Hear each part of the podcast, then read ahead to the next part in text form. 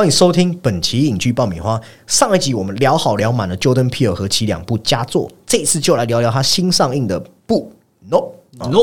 热爱混合类型的 Jordan Peele，此次又浓缩了科幻、西部风，且又一次带入社会人性反思和对当代媒体乱象的嘲讽，同时也留给观众一大堆谜团。那没关系，本期就将我 Summer 还有鸡哥嗨，大家好，来带您解析不的所有秘密和到底他想要讲的是什么啊？虽然嘴巴说不，但我们还是要讲 哦。此 no 非彼 no，这一次就不先从导演聊起，因为上一集已经做好做满了。如果你想更认识 Jordan Peele，或是说想听我们聊聊他的成名作《逃出绝命镇》和第二部作品《Us》，我们那就回去收听我们的前一集。那接下来就要进入到这次的主题喽。不，什么是不呢？除了导演说的，他想营造让人看了不由自主就说 no 的感受，那似乎也是一个缩写啊。是的，就连片名本身也是个隐喻，也是个剧透。你可以看作是 Not on Planet Earth 的首字母缩写，也就是说，一个不是一种常见的地外生命的说法。但你如果看过这部电影，它确实是这一种这种来自于高维度的，或者是说外星高维度，或是未知生物，对对，看你怎么定义它。那先不提剧透的话，我们就想先讲一些无雷版本，聊聊这部片给我们的直观感受。因为有些可能点进来的还没看嘛，可以听我们这一趴再决定要不要去看。如果只是大荧幕的震撼度，我愿称之为好莱坞今年最极致的成效，极致迷幻，你全程是目瞪口呆。那当然也和这次的制作团队息息相关，而且它是用 IMAX 胶片摄影，拍摄，用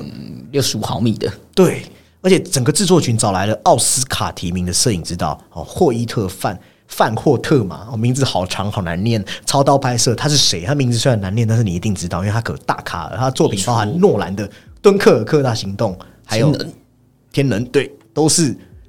摄影非常啊耗，感觉要耗费很多功夫的作品。那甚至是 No 里面有一个角色都是以他为原型去刻画的。哦，你说那个导演啊，Jordan Peele 在写这一次的剧本的时候，他起初就有说，这在他心中是个很难拍出来的故事，但他就不管，反正先写再说，因为有点像当年要拍《侏罗纪》的史蒂芬斯皮伯一样，反正好莱坞的技术，只要你有 money，总是能够化腐朽为神奇。对，这个就是现代社会的超能力啊！讲讲是超能力，实则就是资本的，资本也可以完成很多事情钞，就是钞票的钞嘛。哦，超了，哎，对对对，是可以啊。所以当成品完成的时候，他真的很谢谢我们刚才提到那位摄影指导，那帮他完成了他本来其实自己都不太确定可不可以打造出来的画面。那是怎么样的画面？里面有什么就先卖个关子。但在氛围上，除了相比过往都更放飞自我，那有散发很浓厚的作者气息。也如同过去几部作品，有通过影像语言来暗藏线索。那我觉得他算是全片真的大玩一些诡谲的意象。那在那个很大事件爆发点的时候，那种静谧中飘散着古怪的气息，那种气氛的凝重，那已经是他的一个特色了。这一次还多了一个什么？他大胆去播撒一些科幻元素，就又多一重未知的恐惧蔓延出来。哦，明明是可能外星电影，但是 Jordan Peele 外星电影好像氛围就是跟其他外星电影不一样。对他一直以来都是没有要走循规蹈矩的这个过往的套路啊，就是他的类型片也是 Jordan Peele 的类型片。那先不谈内容，就及格，就只是谈氛围而已。就像我刚才讲，我觉得这是一部很极致的迷幻感。那你你你谈氛围，你是怎么看这部电影？我觉得它是从带着一种科幻氛围的这一种，像是呃，可能西部片，但是他的西部片是重塑过后的。而且就是我们前面提到那种一托邦的感觉啊，你不知道，好像警察是被抽离的。而且我觉得他其实有对于电影制作者或是影像制作者的这一种致敬在里面呢、嗯，对，有这种浓浓的味道。他的感受是，我觉得是五味杂陈，就是你你看你从什么视角去看。那如果讲个吴磊的影评的话，我觉得相比过去他的作品，就是一些很直白的社会隐喻。Nope，他选择往更高维度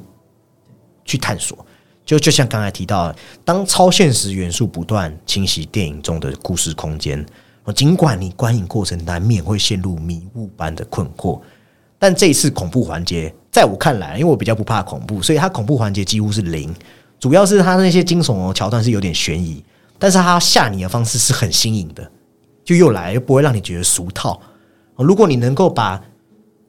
琐碎细节串联起来，你真的是回家会越想越有意思。那呼应基哥刚好提到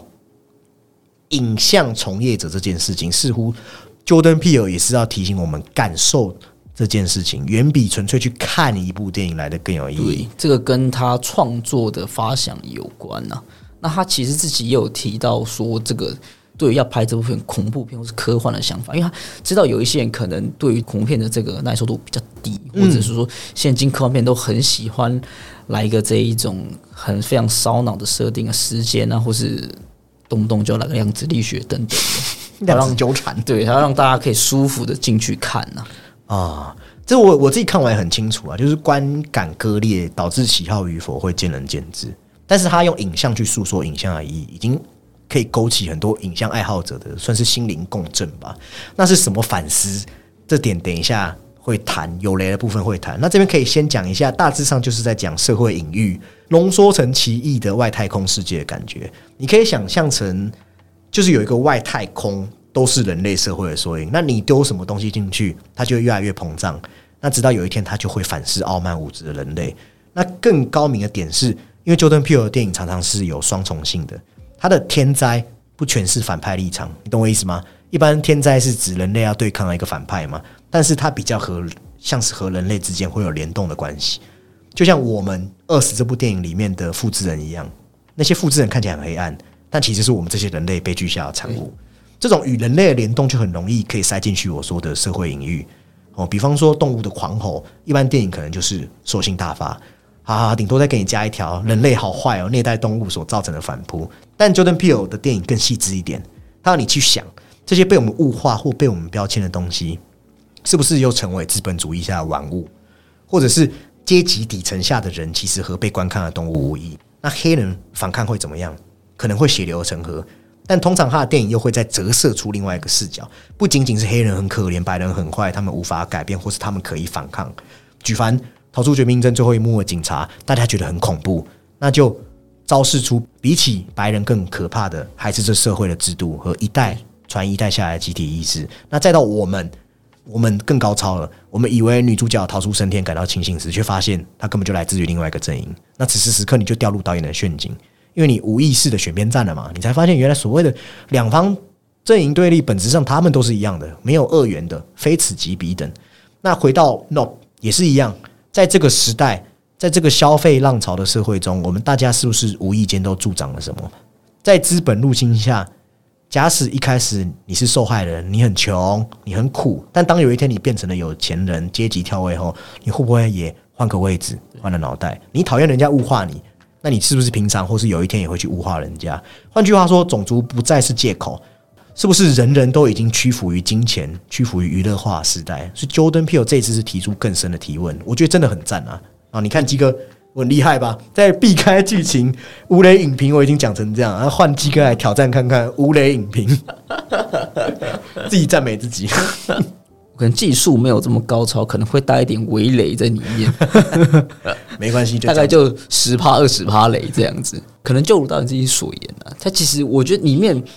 里面的人其实呃都在追逐一种东西，或者说他是刻画现代在追逐的东西啊。但我觉得除物化之外，他们的动机其实会依照着他们中间的这个反思，到最后而让他们的目的性有一点点的改变啊。那同时之间，我也觉得他这一次的景算是非常的漂亮，而且他致敬的东西非常之多。你如果有 get 到的话，你就会哇哦！而且它里面画面上，我们先不讲太多，怕会给各位爆太多雷。但是它的一些可以说是真的是奇观化的东西，是非常具有震撼力的。所以我觉得它这次选用 IMAX 来作为摄影，其实是非常的值得啊。嗯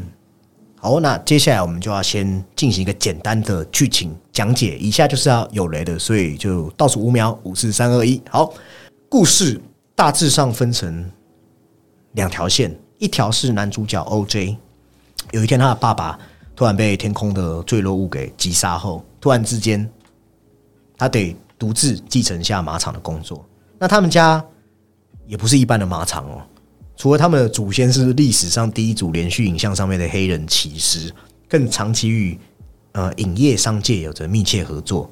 但在男主角接手后，好像每况愈下，那开始要卖掉自己马场的马哦。不仅他不擅长与片场的人打交道，他的妹妹安更时不时会来捣乱。那他妹妹算是典型那些样样都想做、样样都松的代表，心智还没有很成熟的那类。就是想要一步登天啊！对。那在某一天，整个马场开始被一股诡异的氛围笼罩，男主角 OJ 也觉得有点不对劲，甚至发现到飞碟的踪迹。那刚刚有说嘛，他妹妹天马行空，而且刚好得知哥哥的马场又没钱，他妹妹就提议说：“哎，那我们不如来把天空这些神秘时间记录下来，好让我们能成名，能上欧普拉秀，这样就能有钱有势有地位嘛。”对，或者说单纯的变卖的，单纯变卖那些他们拍到的所谓的照片证据，其实也可以卖到很好的价钱。对，那对于黑人来说，欧普拉秀好像有蛮高的一个的地位。对，好像就是你上过之后，你死后可能可以去到什么英灵殿吗？英灵殿、哈拉之类的。那另一条线就是故事的前半段，当 OJ 要去一家游乐园继续卖马的时候，里面的老板亚洲老板 Jup。Steven 愿演的，那我们就叫他 Steven 好，因为他的名字好难念哦。那他就讲了一个封尘已久、骇人听闻的故事，是关于一起动物实境秀里头的黑猩猩在某一天突然失控，接着屠杀了现场的绝大多数人，仅剩下当时年幼的老板，也就是 Steven 愿演的这位角色，还有少数人幸存下来。那这故事并没有直接影响到刚才讲的外星事件。那但随着这不明生物真的被发现隐藏在云朵之中，他们发现，哎，怎么天空有一朵云不会动？不会动哦，且你只要看它，它就会吞噬你，展开大规模的攻击。那男主角一群人除了要活命，更得想尽办法把影像记录下来，甚至连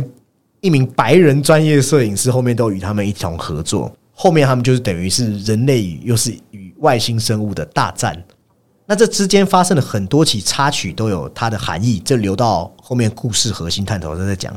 那在故事进行到这边的时候，我们就会看到刚刚提到的马戏团老板哦，也就是 Steven 院即使他在当年那样的新兴的恐惧中存活下来，但似乎依然没有得到教训。他还是以外星人为商业噱头，导致所有望向天空的人，啊，我们刚刚不是有讲不能看天空嘛？最后都陪同老板一同陪葬。那男主角最后为了拯救妹妹，做出了一个牺牲自己的决定。但是最后导演是用了一个开放式结局，你可以说他活下来了，也可以说这是一个鬼魂的意象。那就像很多人讲的，你可以很单纯把这部片当成大白鲨来看，就是很典型的外星灾难片呐。但你知道导演是九等皮哦，他的电影肯定有一大堆隐喻符不是这么简单。对，看完了当下你真的会。有点头昏脑胀。我们那天试片完，我们和昆汀图，我们就看完去吃饭，然后他就一直讨论说啊，到底是什么意思？到底什么意思？解读空间很大哎，而且他这次留白留的更多，他真的想象力非常之强大，而且他爱类型混合，已经爱到一种哦，对对，他他好像又再多什么东西进去，再多什么东西，就像以前那个梗图，什么上帝把什么加进来，然后 Jordan B 又是加很多，没有他就对。所以接下来这一趴，我们就先来聊聊这部电影的三大主题。哦，第一个主题是，首先是不要抬头看。我会先想到千万别抬头。那那千万别抬头是叫我们不要对正在发生的事情漠视视而不见，和这里不要抬头相反的。对，要传达不太一样，也不能说相反，不太一样 啊。追逐啊，追逐东西不同啊。对，但一个是要我们看，一个是要我们不看。我一想到还是觉得有意思。对。这边我用一个好懂的概念，我不知道导演在发想这剧本的时候是不是有过类似的想法哦，所以以下是我自己的想法，不代表导演的立场，但我就是提出来给大家方便理解这部片。我们不是常常在讲说哦，爸爸妈妈，或是甚至反过来是现在我们跟爸爸妈妈讲都有可能跟小朋友讲，不要做低头族，低头一直看那些素食娱乐化没营养的东西。那导演在这部片要传达其中一个意思就是这个，但如果呈现出来是角色们都在低头。我发现弟弟有危险，低头会有危险，我只能往天空看，那就有点直白了。所以我觉得导演是把它改成抬起头来看，诶，就高明许多诶，有一个相反的概念，然后有个反讽的效果就出现了。不要抬头看，其实就是不要一直低头的意思。这一次导演是瞄准了，我觉得算是当今资本主义猖獗乱象、娱乐文化生产的一种荒谬习惯。就当无脑速食影像充斥满天际，你可以想象成天空，你是否还会一直持续望向资本？而且大家的所有的第一个举动，一定是先拿所谓的手机手机或是照相设备来拍照，对，因为数十年代就很像一个暴风漩涡，然后那个东西就是，即便它是危险的，大家还是一样，趋之若鹜。对，就是先抬头先看，再拍照等等，那一直在追逐那些东西啊。但我觉得，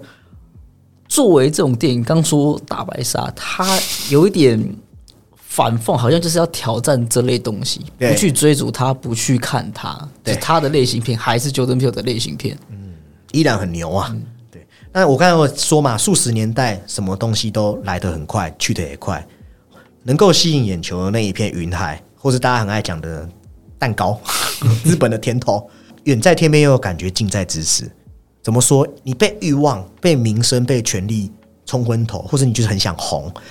哦，你很渴望触摸那片云海，我们就会变成很无知的伊卡洛斯，就是哦断翅。飞得越对，妄想，然后最后被融掉翅膀那个。对，但是差别就是说，变你你不是断翅，你是变成被吸食，被这片天空吞噬殆尽。甚至电影一开头就有点名主题，《那红书》里面就有提到：“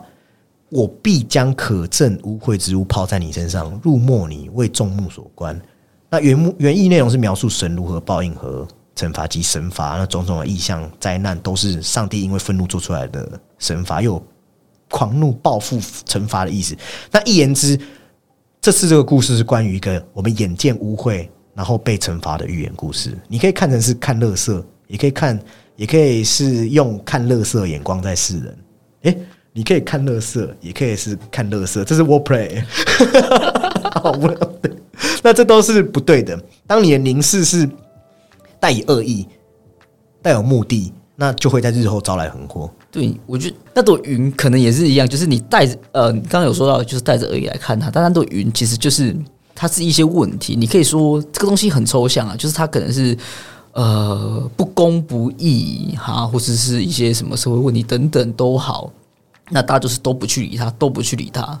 对，就是他就是他不是像日月一样会有交替等等，他就是二十四小时七天都在那边，但我们就是不愿意看他，最后我们就会被他吞噬。对，而且他爸爸就好像是被天空反刍后的垃圾，然后一个硬币急杀退场，然后马儿也是在镜像中看到自己就失控奔腾，在那个时刻开始，顿时间这部片开始看就成为了一个很危险的造物主的天罚。那其中一段，他通过动物的眼神的聚集的一个视频，你你也会觉得看的是毛骨悚然，好像大自然好像一眼洞穿，看向了人性。哦，也可以说，想要一睹猎奇，哦，越疯越癫就越满足我们。就好比现代社会，会有人去公布什么艺人过世啊，或事发意外的照片，哦，或是曾有电影有拍过的题材嘛，什么杀人 life 网站，哇靠，杀人还一堆人要看。对动物也是一样，撇除一些爱猫爱狗人士，哦，我自己也是爱猫人士。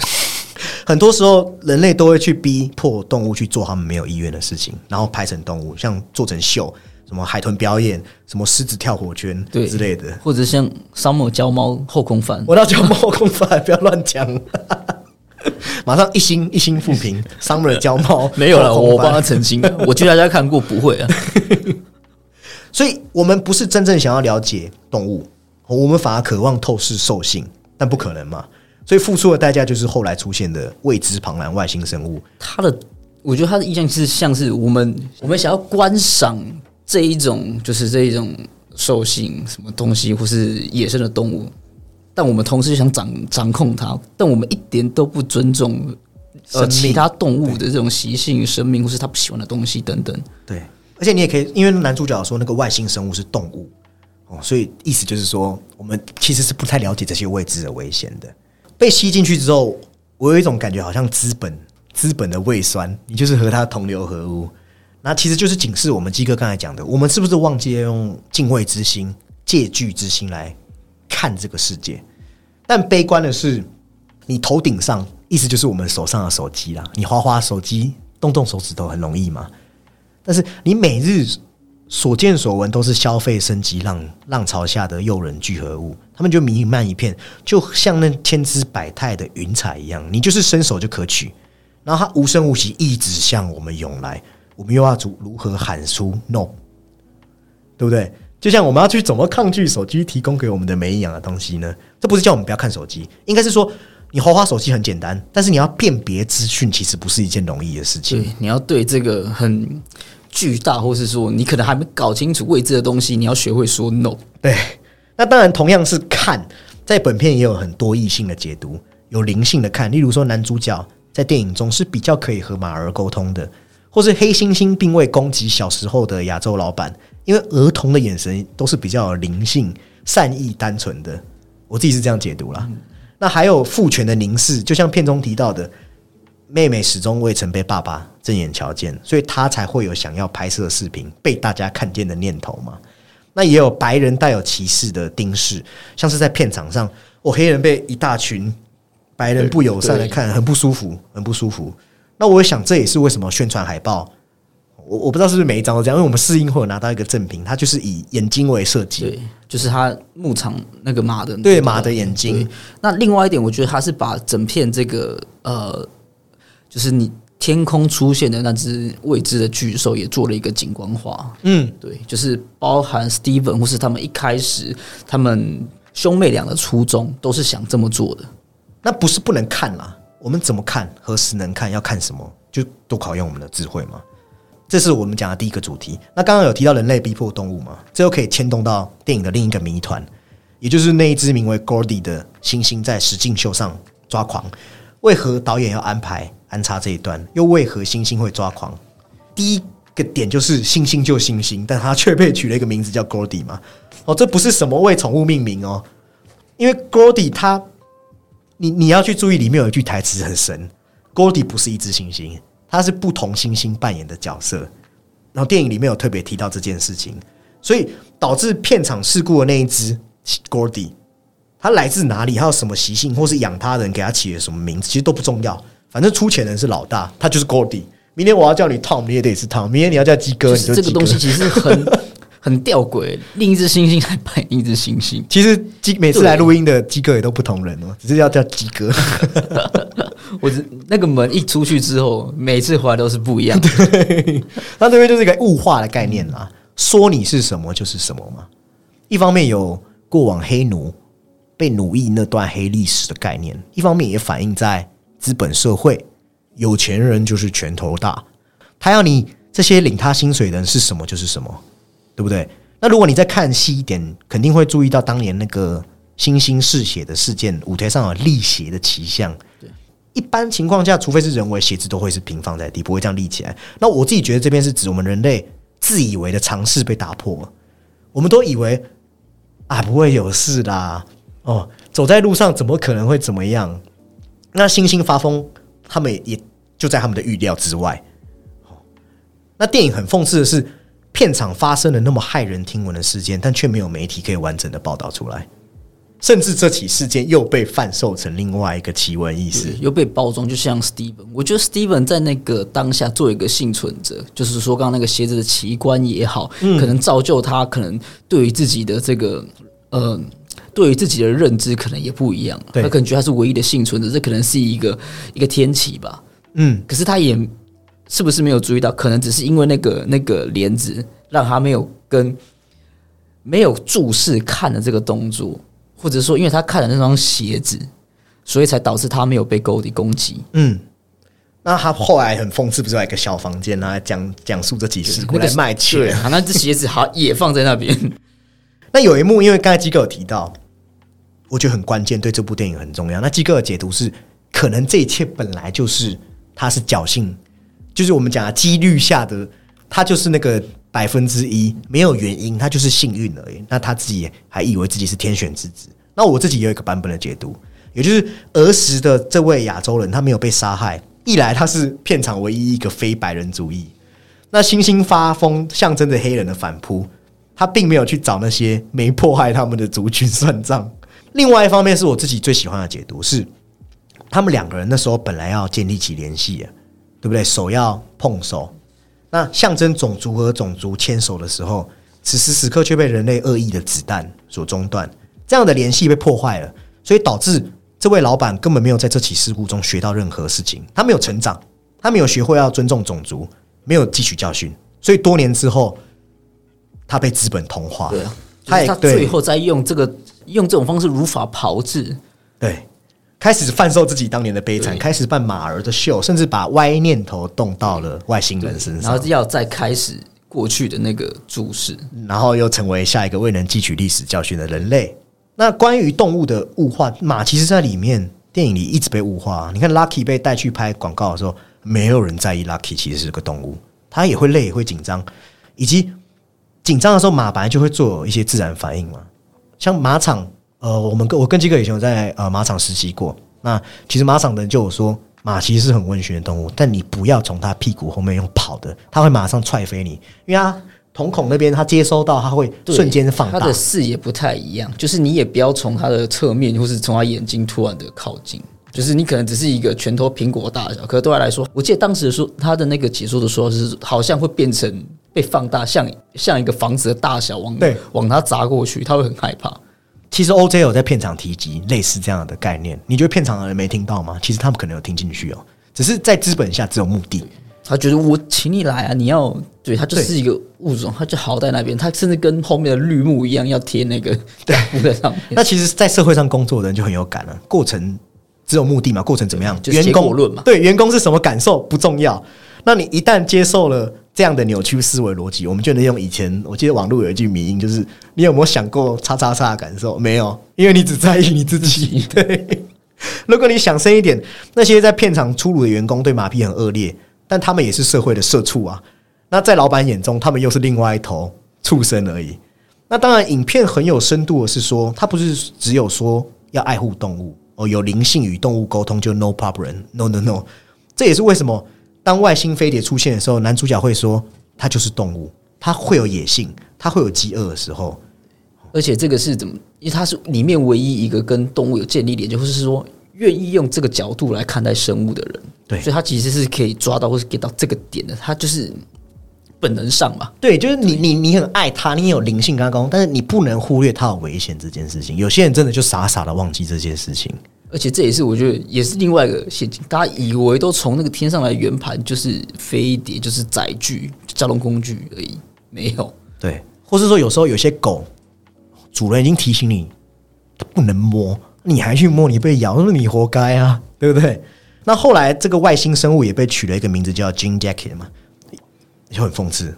因为它也沦为一个被物化的对象。对 对，那 OJ 是第一个意识到它有危险的，所以他才会说 No No No No No。他要下车的时候，no，对，因为物化和工具化这件事情，除了我们对动物很过分以外，我们也会忘记动物或事物本身的样子，忘记它本身的危险。流量，流量这件事情不只会让人变成智障，哦，还是会让 是在偷臭吗？我们就自己有这个臭是很全面性的臭，你要这是地图炮，你要跳进来就是你哦。那还会忘让人忘记很多事情的两面性。外星人可不可怕？很可怕、啊，但没关系嘛。很多人就觉得先拍起来再说。所以我觉得里面的那个场景并不戏剧化，因为就像你有时候会看到有人在拍火场，有人地震的时候还可以先拍东西震动的模样。为什么要这样做？因为这可以传上去 IG 嘛，会有人看嘛。哦，那 Jean Jacket 也可以为主题公园、主题乐园带来流量，才会让摄影师、电视台等等的人都趋之若鹜。有那种巨大的这种流量，或是一个啊、一个应该是说，大家都现在的这种观众，或是说流媒体时代啊、数字的时代，大家要一个串红的东西，大家去追逐它一下。对，那虽然影片没有明说，但是办这个主题公园的那个亚洲老板，他在新表演的开场白的时候有说今天怎么来早了，其实也是暗示。哦，这个是这这位老板好像一直是知道这个，早就知道对，早就知道，而且其实你觉得更恐怖的是，他之前一直买马，是不是就是拿拿当喂它对当饲料？对，那他最后自己也是死掉，所以而且那只马还活了下来，我记得那只马好像还叫 Luck lucky Lucky，对，这个很讽刺。这很讽刺。那影片就是那些为了获得流量自食恶果，那很多人像那无名摩托车骑士，你甚至连脸脸都没看到而且他在死前的最后一刻，他根本搞不清楚他的危险或是他的习性，他还是想要，哦他是他还是想要拿回相机要拍照。内幕还蛮蛮对蛮，而且前面之前就是对这个现代。对用对应现在这种流量挂帅，他对人其实是是非常不友善、没有礼礼貌的，他就是一个非常呃利益为导向，他就是要拿到那个东西，拍到那个东西。对，就告诉你有危险了，你还去；就告诉你泰鲁格有落实了，你还不戴安全帽。我跟你讲，真的要戴安全帽。没有是是你没有开车的话，你要戴。对你开开车也要应该是说你骑脚踏车、骑机车本来就应该戴安全我我告诉你，那很很可怕的一件事是，那时候我上司就呃刚出社会的时候，我现在已经不在那间公司。那我上司他他们就坐在车里去泰鲁格公园，然后我记得他们好像是没有督导说你坐车要戴安全帽，并没有。那那他们那时候因为没有规定，所以就不用戴嘛。然后他们就有开到，我记得是有开，有没有开窗子我忘记了。然后落石就直接滚进车里，然后把我上司的头打破，住住院住了三个月。所以不要小不要小心那些警告牌，真的有一天会发生哦。就像星星有一天会发疯，你不要以为不会哦。那影片也是借由这些娱乐乱象，带出一个导演可能自己想要问自己的问题：究竟记录影像意味着什么呢？身为一名导演，Jordan Peele 是以此去思索记录影像的真实意义。究竟我们只是为了要贩售或产出更多消费娱乐，还是身为艺术家还能有更高层次的使命？还是说我们的灵魂之窗，也就是我们的眼睛，就是最好的摄像头？就是我们小时候那种对生命的很直白的观看，好像是现代已经逝去不再有的纯粹。不加思索的，只只是记录者，把它建，就是你只是一个当事人而已，你参与其中了，对，仅此而已。所以那个白人导演的死亡也就颇耐人寻味。他从一开始就有说明说，他不是那种为钱而拍的人，他也可以为自己而拍。所以当他终于拍到后，他好像突然有一股敬畏之心。他说认为没有人配拥有这样的画面。那当然，你也可以解读成他为了得到更好的影像，所以以身犯险，导致自己死。我一开始也有这么想过，可是我后来想想，已经设置了那个那个台词那个台词，对，还有那个摩托车的人，就是他们两个，其实，在最后一刻都是想要拍摄这一切，但是那个目的完全对那个意义，或是说他们当下其实将死之时的那个那个体悟是完全不同的。一个是升华，一个是还在迷茫，就是还在追逐的这种很虚无的东西。所以在我看来，他比较像是为艺术而对献身。嗯，那值得一提，片中有提到历史上第一组连续影像是由一位英国白人摄影师麦布里奇所摄嘛。那麦布里奇在一八七八年拍摄的《奔马》，就是当马跑过一组对相机时跑步的嘛对他用绳子拉动按下快门。我拿这一组照片一共是十六张照片组成一个动态图片可是它一开始其实并不是要做艺术创作它只是要证明呃氏族东在奔跑的时候会四脚离地对对对对对对那后来相机其实就比较好捕捉到了你你如果去拍那些什么大队接力的照片你很容易后来也是被算是比较广义定义成历史上的第一部电影 film 嘛因为它一开始被是被称为那个 motion picture 对但片中我提及历史却遗忘隐形了该组照片上马背上的黑人骑士那其实也是在暗讽整个电影工业体系早已完全被白人统领，乃至这个文化不断传承下，呃，即使是黑人自身，好像也都忘记这个珍贵的象征时刻。这是我后来查资料看到啊，他说电影里拍马的那个剧组啊，拍马的那个广告的那个剧组，其实也有一位黑人，但是导演故意让他和背景融合，所以你很难察觉他的存在，就凸显我刚才前面讲的那个主题。当然也有影射说，黑奴的耻辱是不是也渐渐被我们世人遗忘了？嗯，就连黑人自己也忘记嘛，因为现在大家都热衷于金钱，每个人都成为资本世界下的集体共犯。对我们同时是资本的这个这个操作者，但我们同时之间被人奴役，或是直接被当成消耗品啊。对，就是我我被遗忘有什么关系？如果我有钱就好了，对不对？那吉洛士片中的黑人主角 OJ 也都曾落入过流量的陷阱，哦，他也是被他妹妹说服，想要处心积虑去打算贩售这些珍奇影像，所以神秘的飞碟既是他们的敌人，却也是帮助他们赚钱的工具。那更甚者，其实连最后这一份执着都还是得交还到白人摄影师的手中。那我觉得在这边，Jordan Peele 的幽默感又来了，他是算是大大挖苦了黑人在整个影视产业中的难处和边缘位置。就你会觉得很好笑，但是又很无奈。那这也是电影除了探究更深层次的社会阶级矛盾外，所呼吁的另一大主题，就是回归到影像的最本真模样。哦，你有没有看到里面那个胶片摄影，真的是让人很有感呢、非常的热血，很像他明明就是拿着一个啊、那是摄影机，那是可能是艺术化或是什么样呃真实记录的象征之一，但是他的卷动或是在换那个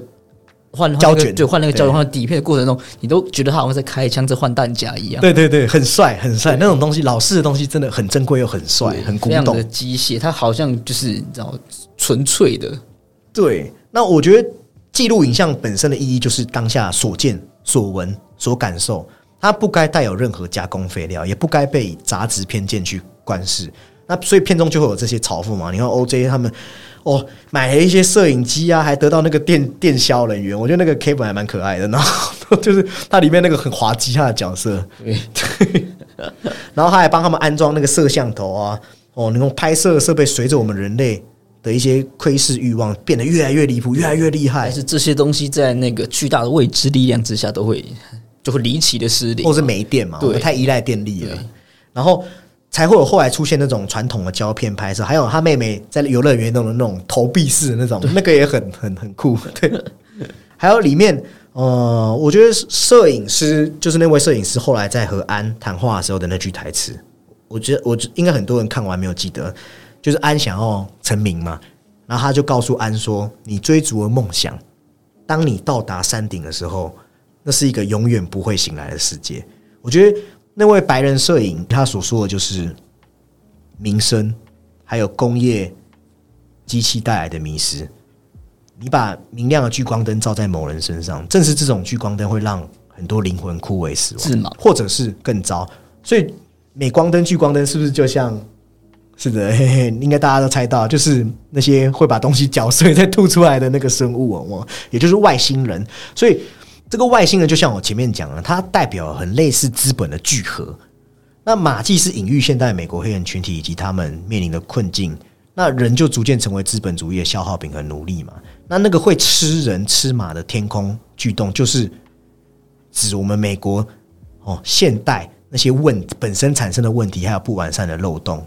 还有望向资本，你最终就会被吞噬，最终会一无所有。那其实那个外星人的造型，我一开始会想到 Arrival 啊，就异星路径，他好像也有说到，就是他他有有参考是不是？借鉴到那个很像壳的那个造型在里面。而且它设计很极简，但我很喜欢它一个点是，它很厌恶人类五颜六色的商业产物。或者是它有那种比较像是这有五官、有双眼注视的时候，它都会知道有怒意。对，然后加上人类总会对外星人就是后天会有一些天马行空的胡乱想象，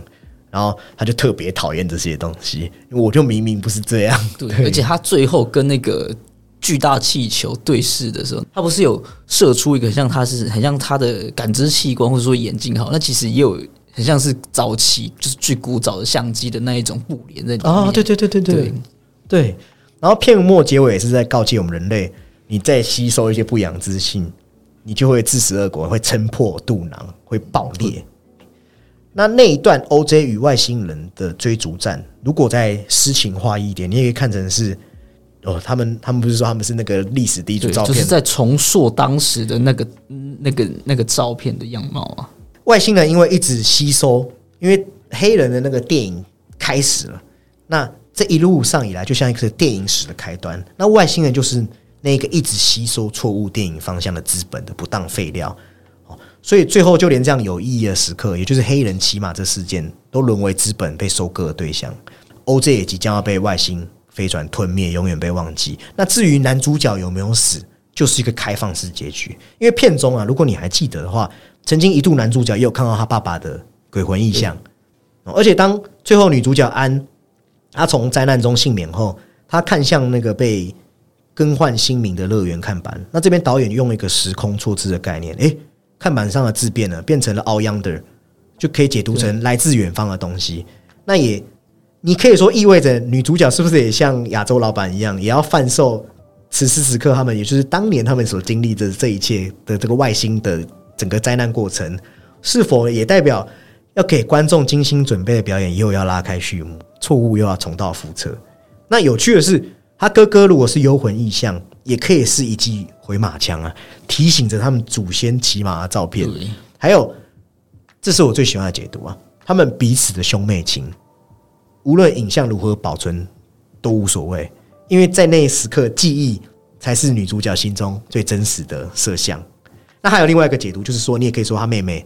哦，费尽千辛万苦记录下影像，然后她哥哥的奋战，因为走过来那个样子，就像那伟大的前人一样，他们都活下来了。那他们这一幕，他们知道他们的遗产也会从此被流传下来。我觉得这种开放式结局很赞呢，就是你可以乐观又可以悲观呢，他可以用很余韵无穷。因为这种解读，然后再回扣到前面他所一些提到的一些一些意象也好，或是他想要探讨主题也好，他可以有一种很，你可以说他也可能有比较温暖，或是说很浪漫式的解读，都会在里面。然后也可以就是很很很讽刺，对，很讽刺，资本又可以又可以，就是好像下一轮的那个又开始。对。那我觉得一部前几天我跟鸡哥刚好在聊灯塔了，还有那个 Robert Eggers 的时候，我们聊到，我们说一部优秀的作品其实就是要有多异性啊。那我们刚才已经提那么多 多点，就是它真的很多义。然后我觉得有一点也可以讲，就是关于看，我刚才不是讲看这件事，这件事有一个反向解读啦，就是说很多人都是社交恐惧或是比较没有安全感的人嘛。那其实本片男主角他为了保护自己，他比较没有安全感，所以他都会尽量不要与人对视。对，他比较像是一个有社恐症的人。对，那只要对方获得不到你的眼神或注意，你感觉就可以避免很多麻烦事或是危险。呃，那影片的 NOP 其实也有这方面的可能性，就是说现代人为了避免麻烦，越来越疏离，我们都不去看任何人的，我们没有任何心灵的对视。反正我有手机啊，我往天空看，我有我有满满的资本提供我的娱乐，那我对我我身边的人就是不去理睬，这就是男主角在这部片的角色弧线的成长，和我们刚才讲的不要再看了是相反的。对男主角来讲，他得看，他得用心去看他妹妹。他妹妹曾经没有被他爸爸肯定，他给他得扮演他爸爸的角色，对，给他妹妹鼓励，然后他自己也得去直视恐惧。你看他最后凯然赴死，直视怪物，他看了，他完成了这个角色最完美的升华。那如果我们都在看一些没有意义，或是因为划手机去忽略了身边的人，人们总是会被这种不应该关注的事所分散精力，就忽略了我们真正应该注意的事。因为最后的那一个抬头，已经不再是追逐的抬头，那是一种出于保护救援的对很感抬头动了。对，所以以此来看，我觉得 OJ 最后给妹妹那个神情，就是这部片最温暖的柔情。而且像他的妹妹，一开始大家好像都觉得他很烦很烦，可最后拍下决定性的照片，也是他妹妹。两个人其实都有在某一个时刻完成他们的一些使命。对，很感人，内幕啊超喜欢的。那演员的发挥也是这部片成功的一个关键啊。其实就像 Jordan Peel 他讲的，丹尼尔卡卢亚 真的就是他的 Robert De Niro，他很厉害。他这部片他通过他的演技，很早就树立起这角色形象。在揭晓对视的秘密以前，你就会看到他已经对于眼神导演对于演员眼神方向的刻画，或是我刚才讲，他从头到尾都在和人避免眼神接触。然后他们三人组就是和电销人员他们去城里吃东西那段，你可以去看他们三个人的眼神，看的那种对事情其实都不同，很细腻。哦，这点导演都有刻画。那他的妹妹就是 Kiki Palmer，她很好诠释出了一种 whatever 无所谓的当代年轻人的无所适从，或是我们讲的故作轻松，但内心深处还是很渴望被人重视啦。对，那至于 Steven Yeun，那不说他了，因为我太爱他了。所以他是你的什么？Robert De Niro，从《阴尸路》开始，再到《燃烧恋爱》，你要他蠢萌，《阴尸路》蛮蠢萌，很单纯，单纯他就给你单纯。那《燃烧恋爱》，你要他狠毒毒辣，他就给你让你发寒的那一面。那我觉得这一次他就是把这两个极端融合在一起。你知道这个男人他有计谋，你知道他有悲伤，你也知道他有伤痛，他有过去，但是你也能看出他的愚蠢。对，太会演了，太会演了。对，好，那接下来我们就要进入到心得讨论评分时间。同样，我们再把第一棒交给鸡哥。就那边其实自己有提到，他那个开场的离奇死亡跟动物商人的一些设计的灵感，其实是有来自可恨兄弟的电影，哦，这种无常的生死，观，就是那一种哇，就是这种生命的突然无常啊。那以我觉得 Jordan Peele 在每一部片都会扩展一点这个元素啊。那在 no 里面已经到达了像是呃人类环境啊、动物关系，然后从这一种内心的恐惧到面对恐惧，然后再到面对恐惧，然后再向奔向恐惧等等的，我觉得它都有这一种，就是这种层层递进的啦。同时之间具有那一种电影人的那种浪漫主义，就是他们的一些信仰，或是他们一些执着执念在里面啊，然后包括到里面的女性角色也是一个呃有展现坚强的一面。就是，当然是不止女小，跟另外一个他的那个哥哥一样，就是两个都已经是刚刚提到说已经有一个很完整的升华。那同时之间，我觉得还很有趣的一点是，里面的每个角色都在用不呃都在用不一样的这个摄影机也好，相机也好，在跟某个东西在做一种抗衡，对，在一种抗衡。就他没有直接的接触，而是这一种，好像是某种形象上的角力呀。对，那再带回到就是那个摄影师那个角色，就是他又可以再重回那一种过去那一种胶卷胶片电影的本质啊。然后再加上它其实里面有很多非常嗯经典的一些，像是小小的致敬。他过去可能我们都知道，他可能会致敬一些老东西，可是里面像是他妹妹骑那个机车。就看到像是那个阿基拉的影子嘛，大大有克洋的阿基拉，或是说像是暗影秀明的这个 Ava 都在里面，都是那个那个过的一些形象等等的，都都是让我们就是过往对一些可能科幻呃动画或是作品就是有兴趣的人，都会觉得有一丝丝巧思在里面啊。那分数的话，我会给他在七点八。OK，因为这片我觉得它其实是你会越看越喜欢的片啊。就一开始当然你会一开始我其实我们一开始说有讨论到它那个章回体其实有点杂乱了，有点杂。就你你需要一定的时间去梳理，可是梳理完了你就会觉得哇，他对影像或是对镜头的热的热情想法都在里面啊。对他拍到第三部，他终于放弃那种种族隐喻先行的思路，而是把电影本身本体都摆到了第一位。那最终结果还不错。他依然带着很浓厚的美国本土味道，像是本土乡镇，像《Get Out》或是《Us》，就是前两部一样，制造出一种信息隔绝，好像城市科技难以插手的一种独有的伊托邦环境。然后还有传统的，我就算是都市传说或是阴谋论的感觉，就是外星人，还有它本身的奇思妙想、种族价值，就造就了它独有的风格。那这部片依然保有它的电影特色了，它。他制造吓人的方式就是很新颖，不会让你觉得俗套，你都不知道下一幕会发生什么。然后加上他要借此讽刺现今影视产业和创作，尤其是电影创作，好像很多时候不是说每一部片都有一些呃资本侵入，然后变成一些毫无意义哦没有生命力的东西，只是一些重复的作品。那电影中被吸上天的人，事实上就中了这种持续想要观看这些东西的轨迹，变成了资本的一个消耗品。再回到这部片的氛围，好了，这部片的。哇，配乐真的是五星级，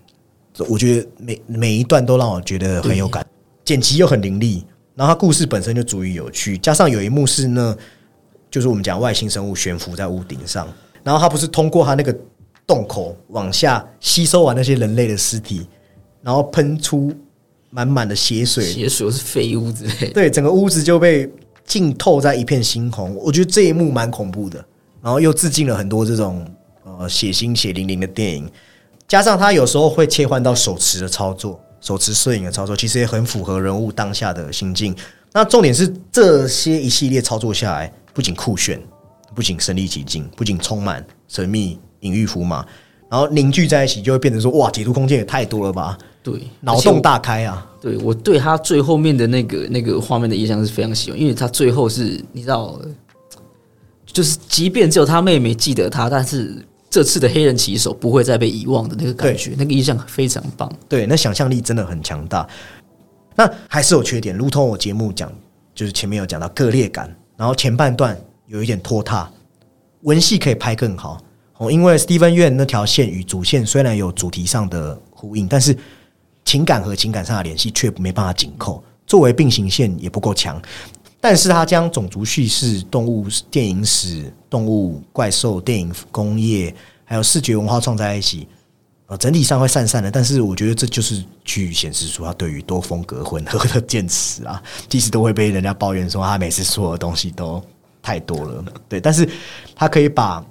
景观化及客体化，把看这个作为一个关键动作，又是有危险、有利、有灵性，可以分为主观的、主动的、直视的。哦，把看与我们讲看电影与看现代资讯结合，你会觉得他的创作角度是很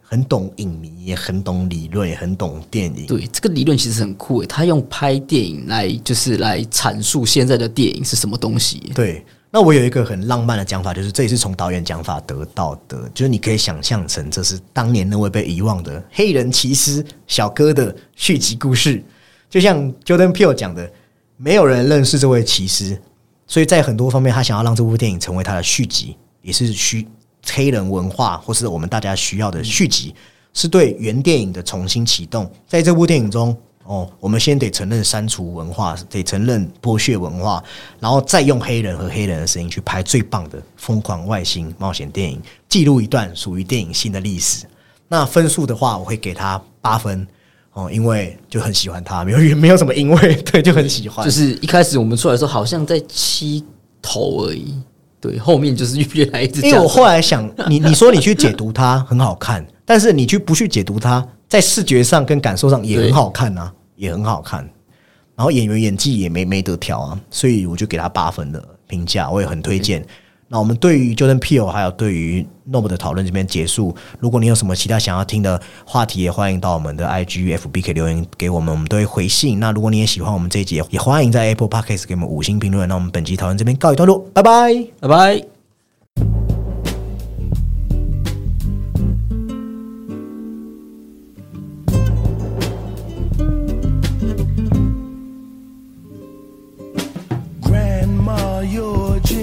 Generation believed in talk. Scared of the very steps in which you walked.